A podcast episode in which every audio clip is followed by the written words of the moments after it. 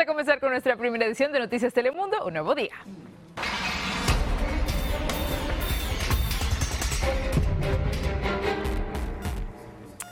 Y siguen multiplicándose los casos del coronavirus por toda la geografía nacional. En apenas 24 horas los contagios confirmados en todo el país aumentaron en unos 200 repartidos en 36 estados más el Distrito de Columbia. La cifra de fallecidos de 26, cuatro más que ayer, la mayoría de ellos en el estado de Washington. Estas últimas estadísticas hacen aumentar cada vez más las alarmas de las autoridades federales, estatales y también locales que continúan implementando nuevas medidas a diario contra esta pesadilla. Y quienes se libraron de una tremenda pesadilla fueron los ocupantes de un barco de un crucero que finalmente fue autorizado a atracar en un puerto de California tras evacuar a los 21 infectados de la embarcación y llevarlos hacia hospitales. El grupo siguiente, compuesto por unas 150 personas, fue trasladado a una base militar en el norte del estado, donde permanecerán durante las próximas dos semanas en periodo de cuarentena. Según las autoridades sanitarias, el desembarco del enorme navío será escalonado y podría durar hasta tres días. Los pasajeros internacionales serán los últimos en bajar a tierra,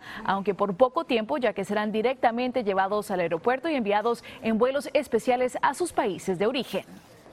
Y entre tanto, las autoridades de salud de Florida ordenaron que quienes regresen de países afectados por el virus deberán aislarse por 14 días, además a todo el que regrese de países con elevado nivel de alerta y a quienes regresen de un crucero que monitoreen su salud durante las dos semanas siguientes. También por recomendación de los Centros para el Control de Enfermedades se recordó la necesidad del distanciamiento social que incluye evitar estar en público así como las interacciones personales cercanas. Italia vive hoy su primer día de restricciones de movimiento de población en todo su territorio. La medida extiende a la totalidad del país las órdenes decretadas inicialmente solo para el norte de esa nación. El gobierno extendió también la suspensión de las clases en colegios y universidades de toda Italia desde el 15 de marzo hasta el 3 de abril y pendiente de los jóvenes prohíbe expresamente toda forma de aglomeración de personas en lugares públicos. Y en el medio de este cada vez más profundo temor, las largas filas son más y más habituales en los supermercados de todo el país, incluso en aquellos en zonas donde no hay contagio. Y es que los establecimientos han comenzado a regular la entrada de clientes para evitar aglomeraciones y tensión entre la propia clientela. Y el sector de alimentación también sufre complicaciones en China, país foco del brote, ya que durante el mes de febrero la comida se encareció en más del 21% con respecto al año anterior. La razón es la mella que ha causado el virus en las cadenas de suministro. También los precios del consumo en general subieron un 5.2% respecto a 2019.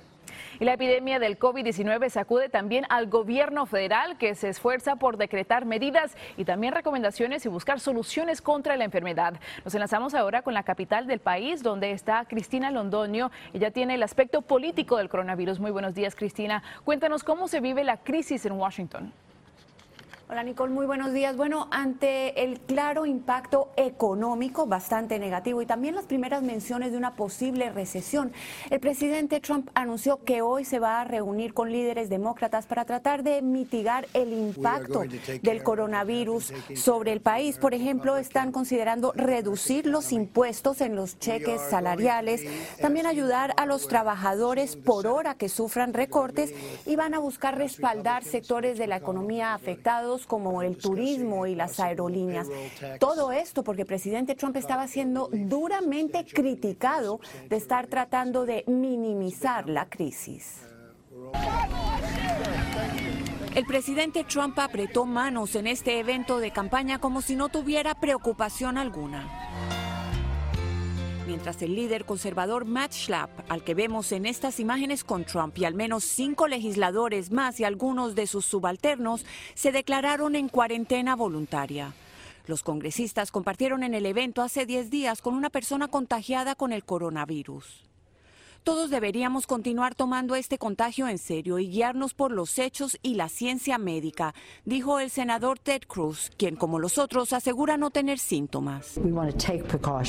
Queremos precauciones pero no pánico, dijo Nancy Pelosi, mientras consideran alivio económico para quienes contraigan el virus y sus familias si alguien pierde su trabajo porque la compañía eh, cierra o para la asistencia a familias cuando las escuelas, algunas escuelas están cerrando. Por su parte, en una andanada tuitera, Trump insistía que aquí no hay un contagio mayor porque él reaccionó a tiempo, que hay más muertos por la influenza común que por el coronavirus, y acusó a los demócratas de promulgar el pánico. Yo sé que cada vez está peor la cosa, pero no podemos hacer nada. Ella vive a cuadras de esta iglesia en que se confirmó el contagio del pastor. La alcaldesa le pidió a cientos de feligreses expuestos que se queden en casa. Esta familia mexicana vino a visitar universidades. Y este, vamos a ir a Yale ahorita, pero nos cancelaron el tour por el coronavirus. Tratan de seguir como si nada, pero ignorar el coronavirus ya no es opción.